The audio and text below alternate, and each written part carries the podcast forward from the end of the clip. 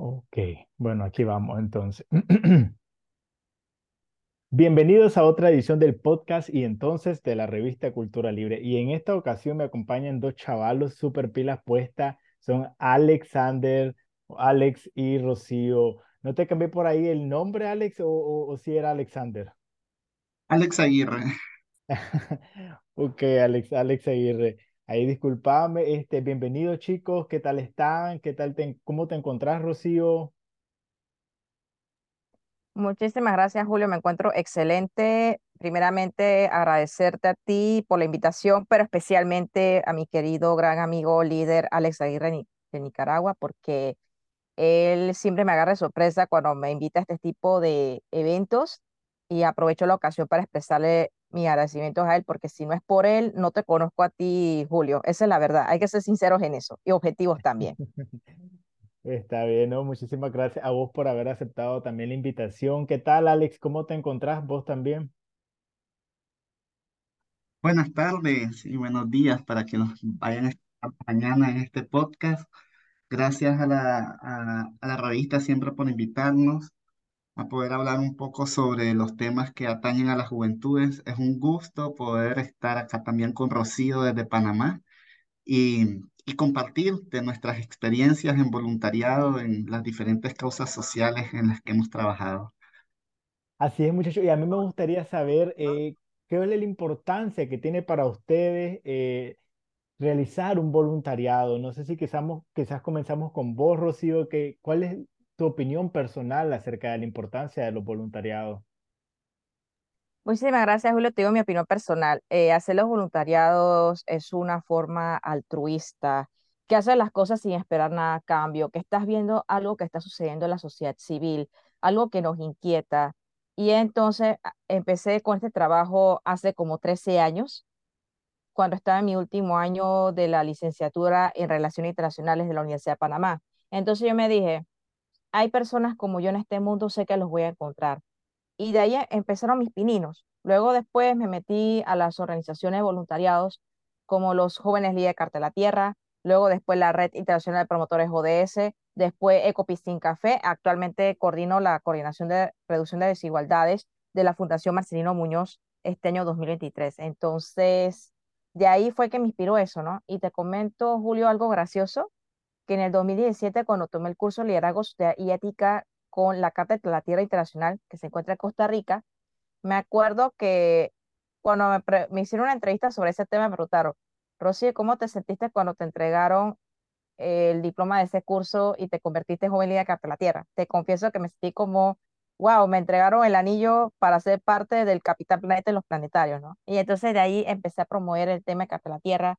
eh, desde ese tiempo y logré, bueno, me he dicho, logramos, mejor dicho, gracias a los JLCT.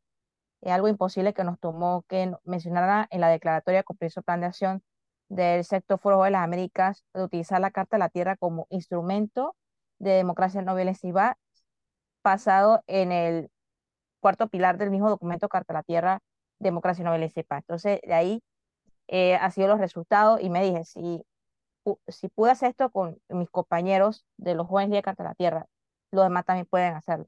Entonces ahí fue que empezaron pues eh, a inspirarme el tema del medio ambiente, el desarrollo sostenible, eh, los derechos humanos, entre otras cosas que siento que el- al hacer estas cosas es que lo haces sin esperar nada a cambio. No importa a qué clase social tú pertenezcas, pero siempre es bueno recordar a la sociedad civil nuestro compromiso a nivel mundial. Entonces, esa ha sido mi, mi experiencia, Julio.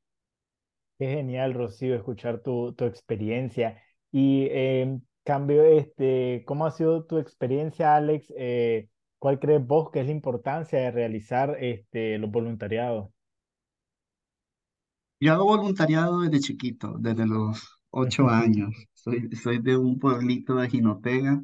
El primer voluntariado que hice fue una denuncia sobre abuso sexual en mi comunidad. La llevamos hasta la policía, pudimos reunir a todos los chicos y chicas de la comunidad para interponer esa denuncia y desde ahí me he involucrado en diferentes iniciativas como las casas municipales de adolescentes y jóvenes, que fue un proyecto del Fondo de Población de Naciones Unidas y AMUNIC en Nicaragua, que duró como seis años. Yo era parte de la Casa Municipal de Jóvenes de Huihuilí y trabajábamos temas de salud sexual y reproductiva. De ahí pudimos eh, llevar una iniciativa ante el Ministerio de Salud y me involucré y conocí a otros jóvenes en Managua de la Red Nacional de Jóvenes. Y así, te puedo ir, ir mencionando varias iniciativas porque esto es como una adicción a poder trabajar por unas mejores sociedades, ¿no? Y dentro de las importancias, mm, creo que al menos para los jóvenes, eh, va más allá de, de- ser una acumulación de horas de servicio a la comunidad. Alguna de esta importancia te podría decir que nos, nos genera habilidades sociales y habilidades blandas que claramente el sistema educativo no nos da. El voluntariado nos da esa oportunidad de interactuar con personas de diferentes edades, antecedentes, experiencias y desarrollar más capacidades de comunicación y empatía el tema del trabajo en equipo, la mayoría de las iniciativas de voluntariado nos, nos buscan cómo logremos objetivos comunes y lo que fomenta ese trabajo en comunidad. Claramente hay valores agregados a nivel personal, tenemos mayor experiencia laboral, tenemos mayor em, experiencia eh, educativa acumulada, un mayor capital en nuestros currículum claramente tenemos ma- mayor desarrollo personal, generamos mayor conciencia so- conciencia social a nivel personal y a nivel colectivo, podemos construir más redes sociales, no, no hablando de lo digital, sino redes sociales a nivel de los territorios que al final fortalecen el desarrollo de las comunidades, los barrios y las ciudades. A nivel personal, yo he sentido un- un- un- una cantidad de satisfacción al poder lograr propósitos a través del voluntariado em, se desarrolla el liderazgo de la sociedad como tal por, por medio de los programas de, voluntariado y una de las una de las importancias más grandes es que también formamos en valores y ética al poder generar y entregarnos a causas diversas sin esperar muchas veces una remuneración económica.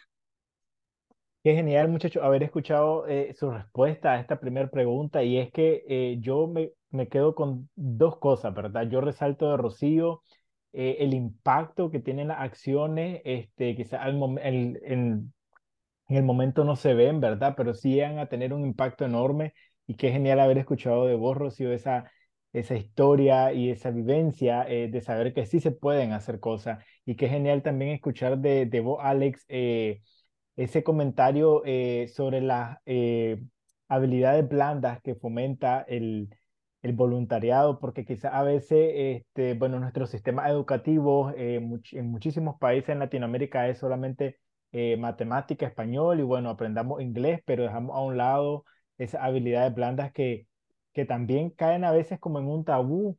eh, en nuestra sociedad y bueno, dice uno, ¿y para qué voy a hacer un voluntariado si no me va a aportar nada, verdad? Más bien tengo que dar mi tiempo pero en realidad sí nos brindan eh, esas cualidades que en un futuro las vamos a necesitar cuando trabajemos en equipo, en una empresa o en cualquier otra eh, eh, oferta laboral que tengamos y sí las vamos a necesitar. Y eso me lleva también a, a otra pregunta o quizás comentario, quizás ustedes que tienen experiencia me ayudan ahí a quitar ese tabú. Y es que, eh, bueno, yo estudié ingeniería, dicen, y, y pues yo no puedo hacer este, un voluntariado porque no, no va conmigo, no va con mi carrera. Eh, ¿qué piensan ustedes de ese... eh, tabú o quizás de, del tabú de, de la edad, ¿verdad? O sea, yo no, no me involucro porque, bueno, ya pasó mi tiempo, ese ya, ya no va conmigo. ¿Qué piensan ustedes eh, en base a su experiencia y en, en base a esa experiencia que, que se requiere también eh, para poder hacer el voluntariado, eh, la madurez de tener quizás eh, la edad o no es necesario? Quizás comenzamos con vos, Alex, y después le damos la, la oportunidad a Rocío. Claro. Yo he identificado varios tabúes. Eh, primero, para desmentir esos tabúes, im- implica que abordemos y desafiemos esas percepciones erróneas o, o malentendidos que pueden existir en torno a estas actividades. Primero, que los voluntariados necesitan que tengan la suficiente educación y concientización. Muchas veces no hay información precisa y detallada sobre lo que implica el voluntariado y eso eh, lo que forma son más tabúes que, que, que son motivados por la falta de comprensión. Luego, algo que podría romper con, esta estigmatización son las historias de éxito. Hay muchas historias positivas y significativas a través del voluntariado, cómo podemos cambiar vidas y cómo las otras vidas inciden en que cambien las de nosotros. Desde plantar un árbol hasta hacer una actividad humanitaria en, medio de un, de un desastre natural o atender a poblaciones que están aún más vulnerabilizadas que, las que vivimos. También la diversidad de oportunidades que abre el voluntariado. Muchos de mis trabajos y, las oportunidades laborales que he tenido han sido gracias a los contactos y las personas que he conocido en el voluntariado. Yo diría que un 90%. Entonces, ¿cómo esto no se ve como dar el tiempo, sino invertirlo, tanto para una causa social, ecológica, ambiental, humanitaria, pero también inver- invertirlo en nuestra formación humana, profesional y académica? Luego, cómo desde ahí se pueden enfrentar algunos estereotipos. Muchas personas dicen, no, es que yo no puedo trabajar en un voluntariado porque eh, soy, estoy demasiado mayor. O yo no puedo porque es muy lejos donde voy a hacer el voluntariado. Entonces, a veces es mejor tener una mente positiva y poder ver lo- los beneficios que uno puede obtener. Yo conozco un montón de personas que a sus 50, 60, 70 años siguen haciendo voluntariado. Precisamente esas eh, historias de éxito son las que pueden motivar. También aclarar que el voluntar- voluntariado no siempre implica un compromiso a largo plazo y que hay oportunidades para contribuir incluso con pequeñas cantidades de tiempo. Y esto puede disipar la preocupación de que el voluntariado sea demasiado demandante. Y para terminar, eh, es bueno siempre demostrar el impacto tangible que el voluntariado puede tener en las comunidades y organizaciones, el impacto real, la inclusividad y la accesibilidad que hay ahora para poder generar y participar en estos programas, el apoyo, la formación y por supuesto la promoción positiva de fomentar una cultura positiva en torno al voluntariado mediante campañas y eventos que celebren estas contribuciones a la sociedad. Genial, Alex. Ah, pues tocaste muchísimos de los puntos que también me habían quedado en la cabeza. Este, pero ahora eh, quisiera escuchar tu opinión, Rocío, eh, sobre esos tabú, cómo lo- los quitamos de, de nuestra mente, cómo borramos esas barreras, cómo las eliminamos.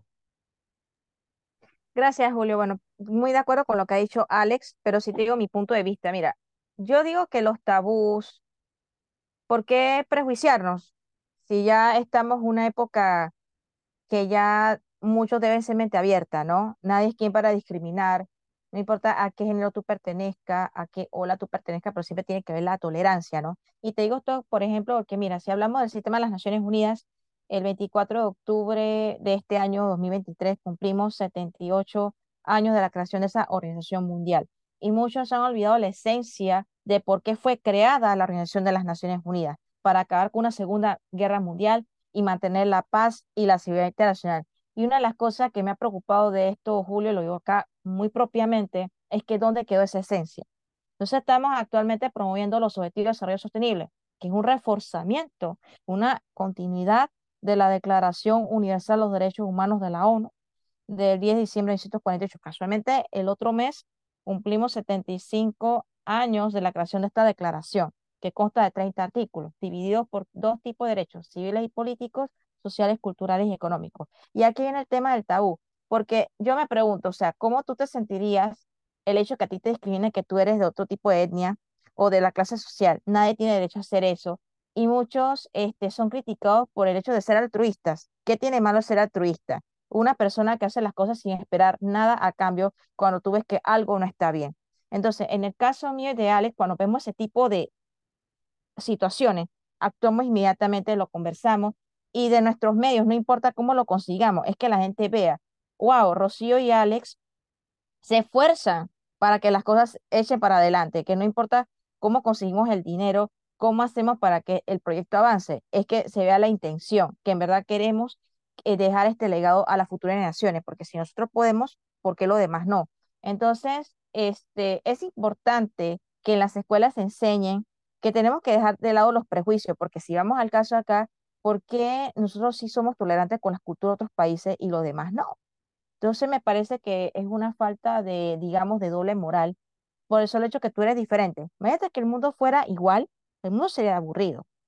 No tendríamos culturas como eh, cómo surge los afrodescendientes, los grupos hispánicos, los grupos indígenas y así, ¿no? Entonces es una de las cosas que yo he notado. Ahora, no con esto quiero decir que ahora estoy en contra de la gente que son conservadoras, liberales, no, es que tenemos que ser objetivos en eso. Así como nos piden que toleremos a un grupo, ¿por qué no toleran el otro? O sea, cada quien tiene su forma de ser y creo que tenemos que seguir mejorando eso, Julio.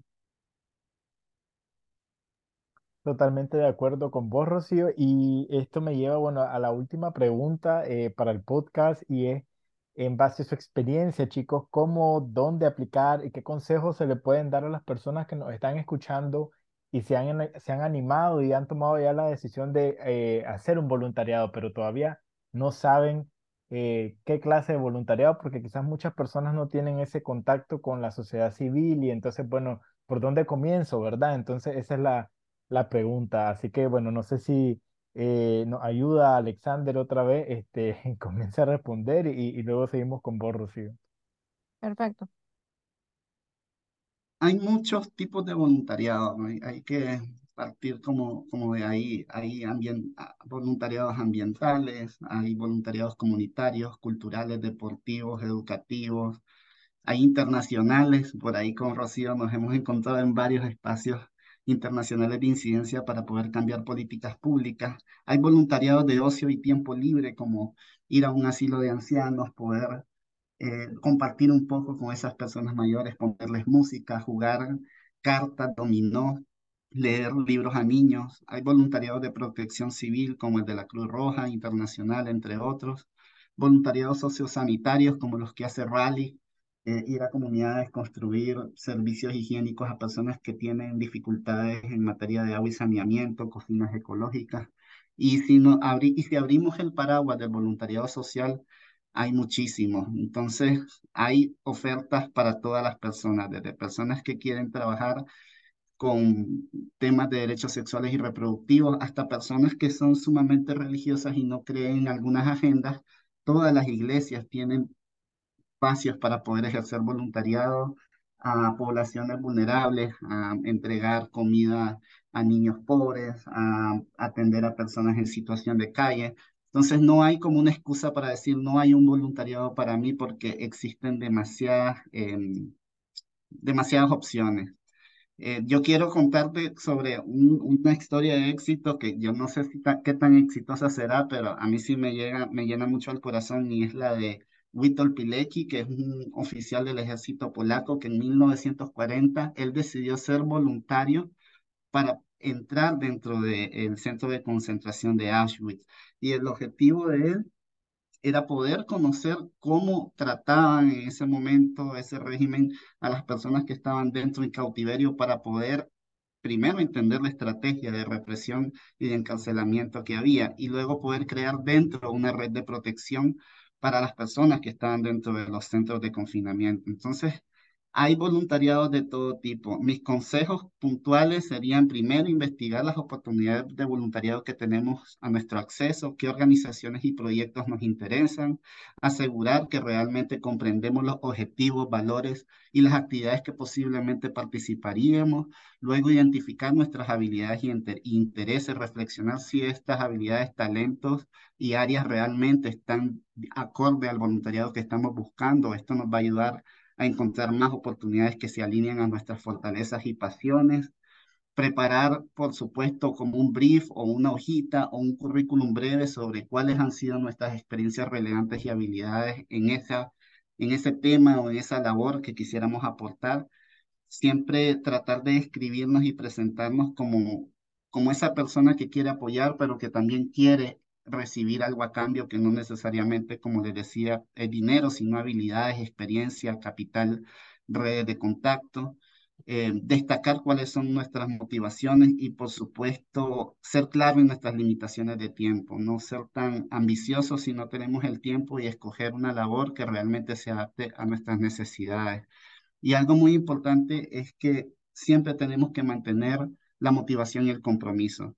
¿No? Si nos vamos a involucrar en una causa de ir a un bosque, en una reserva que está siendo afectada por el avance de la frontera agrícola y vamos a sembrar árboles, mantener esa constancia, ser responsables, no quedarle mal con las personas, la comunidad, la tierra o el objetivo al cual queremos aportar. Por ahí yo dejaría y por supuesto seguirle dando seguimiento a esos procesos que nosotros comenzamos y entender que es un compromiso, ¿no? De que es una promoción de esa cultura del voluntariado, que ahora se habla mucho sobre eso, de la cultura del voluntariado. Eh, no sin terminar, yo, yo también quería hablar un poco sobre los derechos, porque también los voluntarios tenemos derechos, y es que siempre en los países hay legislaciones, hay leyes sobre eh, cuáles son esos derechos que tenemos, porque al final muchas veces el voluntariado se, se malinterpreta con mano de obra barata o mano de obra gratis, pero también trabajar en voluntariado implica estar protegido frente a las acciones que realizas y siempre hay una corresponsabilidad de la organización o la institución a la cual haces el voluntariado. Entonces también promover ese voluntariado responsable. Qué genial, Alex. Eh, me gustó esa parte, ¿verdad? De recordar los derechos eh, que tenemos los los voluntarios también eh, en ese caso y sobre todo aparte del tiempo, ¿verdad? Porque eso es un tema muy recurrente a la hora de, aplicar quizás a un voluntariado y es esa idea de, bueno, yo no tengo tanto tiempo, este, y bla, bla, bla, pues entonces no, no puedo hacer el voluntario, ¿verdad? No puedo ser voluntario de, de, de X o Y organización. Quisiera conocer tu, tu opinión, este, Rocío, tus consejos, dónde, cómo eh, pueden aplicar. Por allá Alex mencionó también alguna parte de eh, eh, voluntarios internacionales eh, que te ha encontrado con él, qué quizás este, oportunidad hay o qué consejo les daría a los chavalos en base a tu experiencia personal. Muchísimas gracias, Julio. Bueno, te comento que los chicos pueden meterse a los voluntariados, por ejemplo, en el caso de Carta a la Tierra, ¿no? El programa de liderazgo social y ética, que es un curso que te enseña cómo ser joven líder de Carta a la Tierra, ¿no?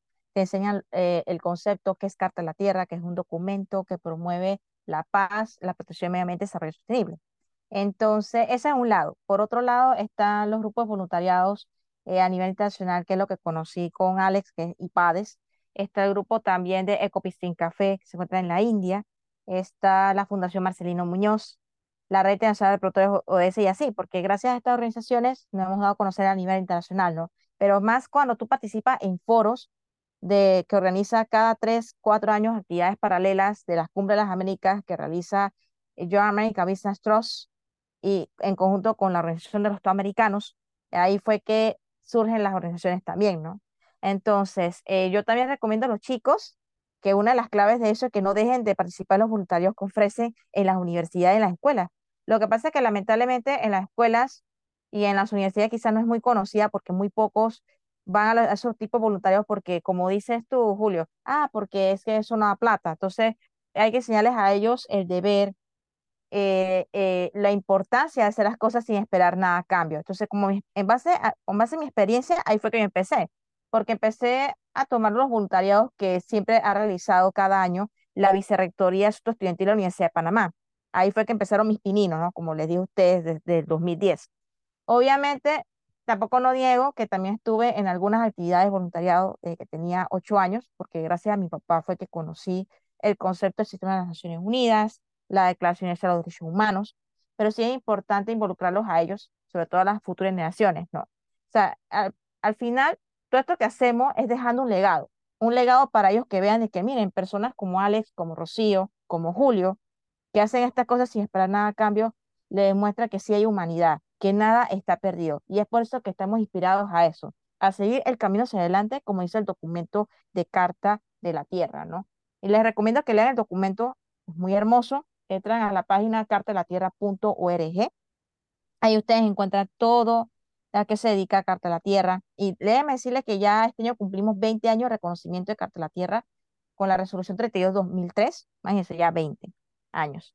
Entonces, sí, este, les exhorto a, a todos ustedes que no dejen de participar estos voluntarios tan hermosos, ya sea ambientales, étnicos, culturales, sociales, eh, de adultos mayores, entre otras cosas, porque en el día de mañana usted no sabe si dentro de ese voluntariado encontramos nuestro líder, nuestro líder que nos va a representar a nuestro país. Y así que, y es como nos dijo una vez Edgar Maestre de John American Business los que están aquí en este foro es porque algún día serán líderes de sus países y son el ejemplo a seguir de la futura nación. Entonces, esta sería mi intervención, Julio. Gracias, Rocío. Y me gustó, eh, antes de despedirme, me gustaría solamente eh, agregar algo, ¿verdad? Y comentaste algo y retomar una idea que, que dejaste ahí, y fue el, voluntariado en la universidad y en la escuela. Y es que quisiera yo este, desmentir ese, ese tabú que hay muchas veces, esa percepción de la sociedad, y es que eh, la gente cree que, bueno, en la universidad el voluntariado lo va a hacer el pecado porque el que paga pues no, no, no, no lo va a hacer, no, no le corresponde a él y quizás es quitar esa idea también. Me, yo me acuerdo de la universidad, ¿verdad? Hay mucha gente que quizás no era becada, eh, pues decía, Ay, no, yo no lo voy a hacer porque esas son las actividades de los pecados y bueno, los pecados tenían quizás este, una obligación eh, directa de parte de la universidad de pertenecer y colaborar, pero también eh, muchísimas veces y no siempre eh, es así y al final es para la misma sociedad, o sea, es- vivimos todos en esa misma sociedad y al final eh, mejorarla eh, va a traer resultados para, para todas y todos. Yo agradecerles nuevamente, chicos, por haber aceptado la invitación y haber compartido y haber dejado su experiencia y vivencia y sobre todo haber aconsejado a nuestros oyentes. No sé si quisieran agregar nuevamente algo eh, para concluir, Rocío, Alex, eh, solamente para despedirnos. No sé si comenzás vos, Rocío. Claro, muchísimas gracias, Julio. Bueno, primeramente agradecerte otra vez por esta entrevista del podcast, especialmente a Alex Aguirre. Alex, te quiero mucho. Muchísimas gracias por invitarme. Tú siempre tan atento conmigo. Porque, Julio, hay que ser sincero, si no es por Alex, no te conozco. Es así de sencillo, no conozco la revista Cultura Libre. Me siento muy honrada y agradecida. Y aparte de eso, quiero aconsejarles a todos ustedes lo siguiente. Nunca permitan que los demás lo hagan sentirle menos que ustedes. Nadie tiene derecho a subestimarlos, a bajarles la autoestima. Y les comento ya como pequeña anécdota, ya para finalizar la intervención, Julio, para pasarle la palabra a Alex, lo siguiente.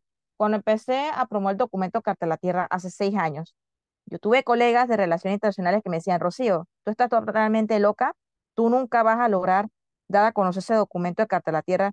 Y eso de los JLST, ¿qué es? Hubo gente que me criticó duro, Julio.